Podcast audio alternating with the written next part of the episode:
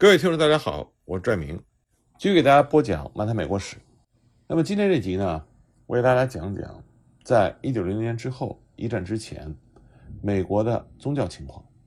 实际上，这种状况呢，并不是当时美国独有的，而是当时西方世界一个普遍的现象。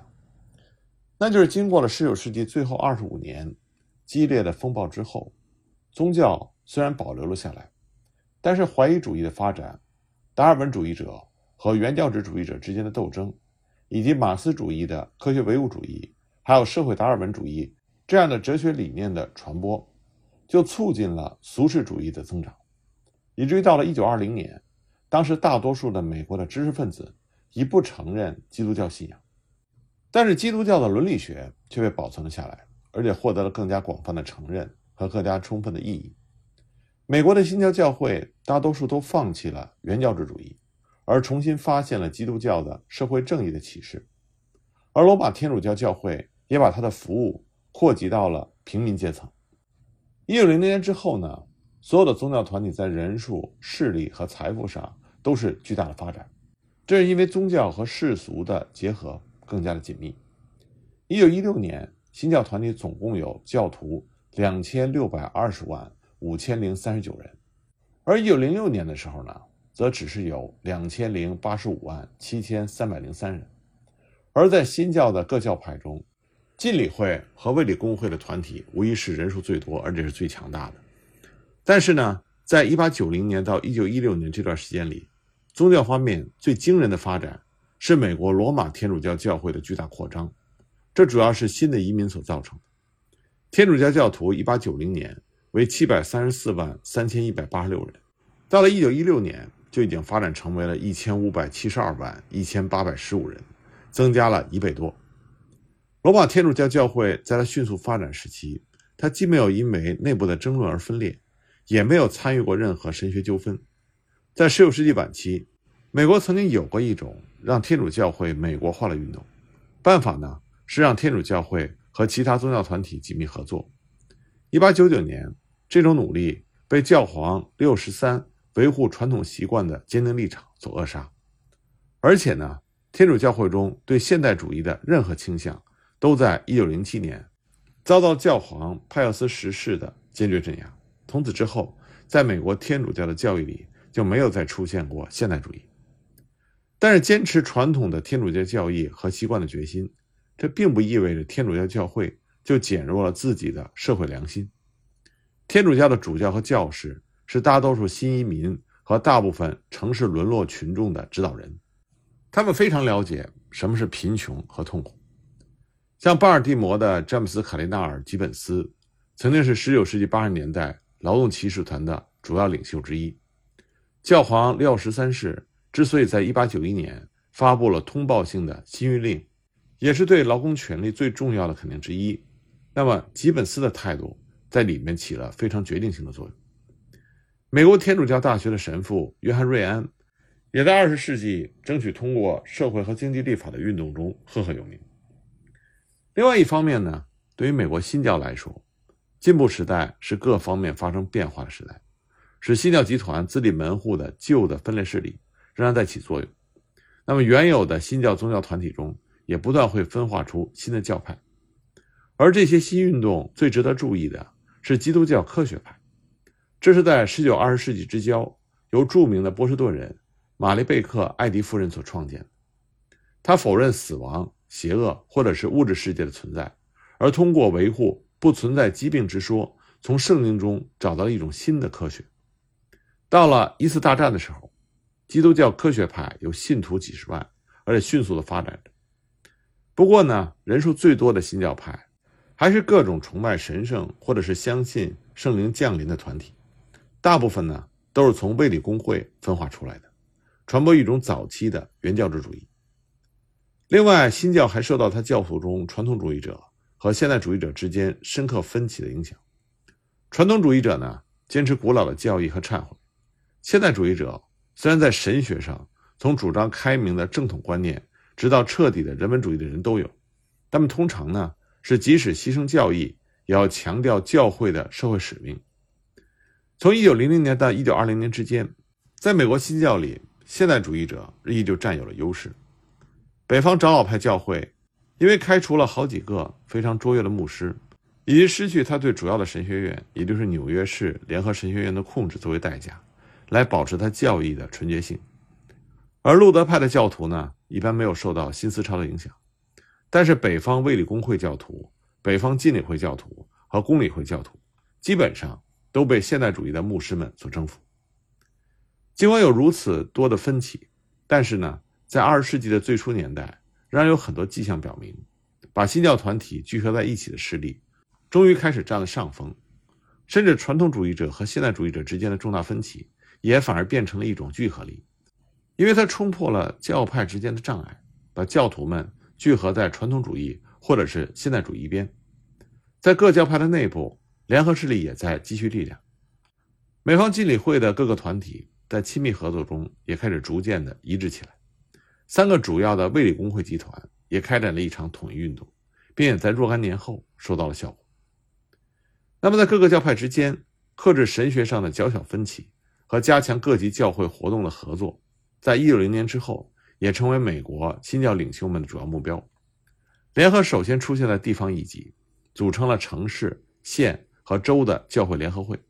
一九零八年。争取新教联合的这些追逐者的梦想，终于由于美国联邦基督教协进会的成立而终于实现。有着共同信仰和目标的三十三个福音团体和一千七百万教徒的发言人联合起来，宣布他们信仰世界性的基督教会。一九零八年，联邦基督教协进会的创立，还意味着社会福音运动在美国新教中的胜利。这个运动的目的在于复兴基督教。并向工业社会宣布基督教的启示。美国总是有一个关心社会的强大的新教的左翼，至少从18世纪卫理公会出现以来就是这样。到了1865年，教会也征服了较老的边疆地区和打败了奴隶制。只是后来呢，才面临了很多新的不太明显的挑战，主要是来自于社会达尔文主义和激进的唯物主义。从1870年到1890年。这是一个美国新教社会意识觉醒的时代，越来越多的牧师开始用基督教的标准来衡量当时的竞争的剥削的时代特点，并且发现这些新的价值不足为贵。在这些先驱者里，有些人在基督教社会主义中找到答案，其他的人呢拒绝社会主义，而谋求复活旧基督教兄弟情谊的教义。无论如何呢？从19世纪70年代和80年代的广泛的讨论里，就形成了一种重要的社会基督教的明确的表达形式。到了1890年，新教开始变化，它的来世观点变得更加的淡薄，并且开始从社会和道德以及神学的角度来看待灵魂的拯救。从1890年到1920年，这是社会福音运动达到成熟的年代。19世纪90年代，进化论。开始被开明的神学家们全盘接受，由此而来的宗教对达尔文主义的适应，就使得三个古老的基督教的信条，在美国宗教思想中上升到了新的突出的地位。这三个信条就是：第一，上帝是无处不在的，并且通过人类制度在发挥作用；其次，相信上帝是人类之父；还有就是相信人类的兄弟之情；第三呢？承认上帝的王国就是此时此地，而教会的主要责任就是要扩大这个王国。那么这些信条为社会基督教的支持者们构成了一种理论基础和出发点。从1890年到一战结束，社会福音传教士的队伍有所扩大，他们虔诚的著作也有所增加。与此同时呢，基督教社会主义受到人们的尊敬，而且博得日益增多的牧师的同情。1878年。由威廉·布斯在伦敦所创立的救世军，1880年传播到了美国，并且在1890年之后，把他的救济和改造工作扩大到了社会游民中去，主办医院、贫民救济所、社会和救济机构以及男女儿童俱乐部的所谓社会事业性教会，扩大到了美国所有的大城市。到了190年左右，通过社会服务委员会的建立，大多数的主要教派都正式承认了。他们所应该担负的社会使命。那么，在社会福音运动的拥护者中间，有一个人成为了领袖和代言人，这个人的名字呢叫做沃尔特·劳申布施，他当时担任罗彻斯特神学院的教会史教授多年。作为一个社会主义者呢，劳申布施对工业资本主义进行了最为严厉的批判。他认为工业资本主义是基督教绝不能满意的拜金主义体制。他提出用合作、集体主义和民主来代替竞争的法则，并以此来加速上帝的王国在地球上的实现。一九零七年，劳申布施的极具说服力的著作《基督教和社会危机》发表之后，立刻就让他成为了社会福音运动的主要发言人。在《基督教和社会危机》发表一年之后，社会福音运动就组成了联邦基督教协进会。因为争取新教联合的运动，自始至终较多的都是从社会行动的动机出发的，很少会想到要取得教育上的一致。在费城所召开的第一次会议上，协进会就通过了一个引人注目的声明，题目呢是“教会和现代工业”，表示正是新教坚定的支持社会福音运动和通过社会福利立法和加强工会来结束剥削的资本主义制度。从社会福音运动的全部力量和权威性的影响来看，它是城市新教的一种发展，而美国著名的禁酒令实际上也是城市新教发展的。一种直接的体现，这是城市新教徒为了共同的社会经历和冲动所找到的一个尝试。金九派后来的过激行动和他们尝试着改变民族习惯的失败，并不能掩盖这样一个事实，那就是至少在开始的时候，戒酒和禁酒运动是对当时主要社会威胁之一的反应。在一八六零年到一八八零年之间，由于对酿酒业投资增加百分之七百，城市里的酒馆日益增多。酗酒的人到处都在增长，酒的问题逐渐具有了危害性。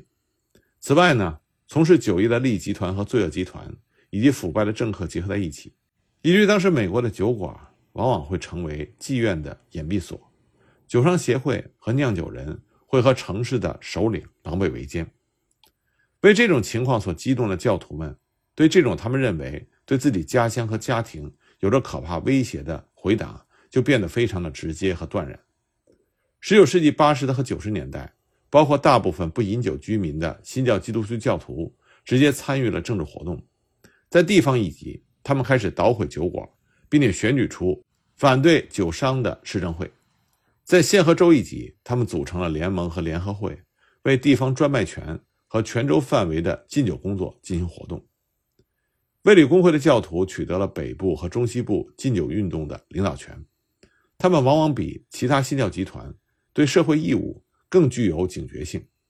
而在南方呢，卫理公会教徒和禁礼会教徒在禁酒运动中携手合作。一八七四年，由弗朗西斯·威拉德所建立的基督教妇女禁酒同盟，是带领新教徒群众反对酒的买卖的第一次成功的尝试。全国范围的起作用的教会组织，只是在一八九五年华盛顿反酒馆同盟成立之后才出现的。卫理公会、禁礼会、长老会和公理会各教会，在这个同盟的倡导之下，参与政治活动非常的坚决，以至于在南方和中西部各州，教会和州之间的分裂几乎不再存在。这些同盟和他们的负责人、组织者一起，成为了很多州内最强大的政治因素。反酒馆同盟领导人的目标刚开始的时候是地方专卖或者是全州范围的禁酒，到了1917年。四分之三的美国人都住在禁酒的县里，三分之二的州实行了禁酒。那么，随着运动日益获得力量，他越来越采取宗教改革运动的性质。一九一三年之后，反酒馆同盟的领袖们忽视了他们原来的目标，他们开始提倡通过宪法修正案在全国禁酒。一九一三年，华盛顿强有力的反酒馆院外集团就促成了韦布凯尼恩法的通过。这个法呢，禁止运输酒精饮料到禁酒各州。三年之后，禁酒的修正案虽然没有在国会两院获得必要的三分之二的票数，但却得到了多数议员的赞成。当1917年国会在哥伦比亚特区强行禁酒的时候，显然这距离新教改革运动通过联邦修正案在全国范围内禁酒达到高潮的日子已经为期不远了。关于美国禁酒的具体情况，我们之后呢？会给大家继续的讲，这里我们所要强调的是美国禁酒运动的发生和美国宗教情况的变化有着直接的关系。那么，一九零零年之后，美国的经济状况又如何呢？从十九世纪九十年代美国的萧条结束之后，那么对美国经济发展的自豪感，到了一九二零年的时候，在很多富有思想的美国人中，已经在很大程度上被不祥的预感所代替。随着经济的发展，就开始出现经济力量日益集中在越来越少数的人的手里。他把一种相对小的、互相竞争的生产者的经济。开始改变为由大公司寡头统治占优势，并且在一定程度上由寡头来控制经济。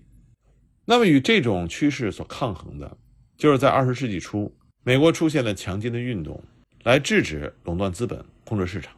或者呢，希望把大公司、银行、铁路和公用事业垄断公司置于有效的公共控制之下。那么，垄断资本和反垄断资本之间的较量，就成为了二十世纪之初。美国的政治生活主旋律，当时很多的记者、政论家和政治家们都积极地参与到了这个趋势之中。有很多的记者和政论家把当时的美国描绘成为大企业正在变为垄断或者是接近于垄断的企业，而统治华尔街的少数人把他们的控制扩展到了工业和运输业的各个领域中去。他们并不是泛泛而谈，而是用统计数字向所有的美国人。来显示他们的观点是正确的，所以当时的美国民众很多人都认为，旧日美国生活的希望，那就是对所有来到美国的人机会均等，并且提供公平活动场所。但是这样的希望在那个时代的美国正在迅速的减弱。那么要想改变这种趋势，就必须把巨大的新的经济势力集团，也就是垄断资本集团，置于社会控制之下。这也成为了对美国当时进步主义的最大挑战和难题。那么从下面一集呢，我就给大家具体的讲讲，在上个世纪初，美国经济的真实情况到底是一个什么样子。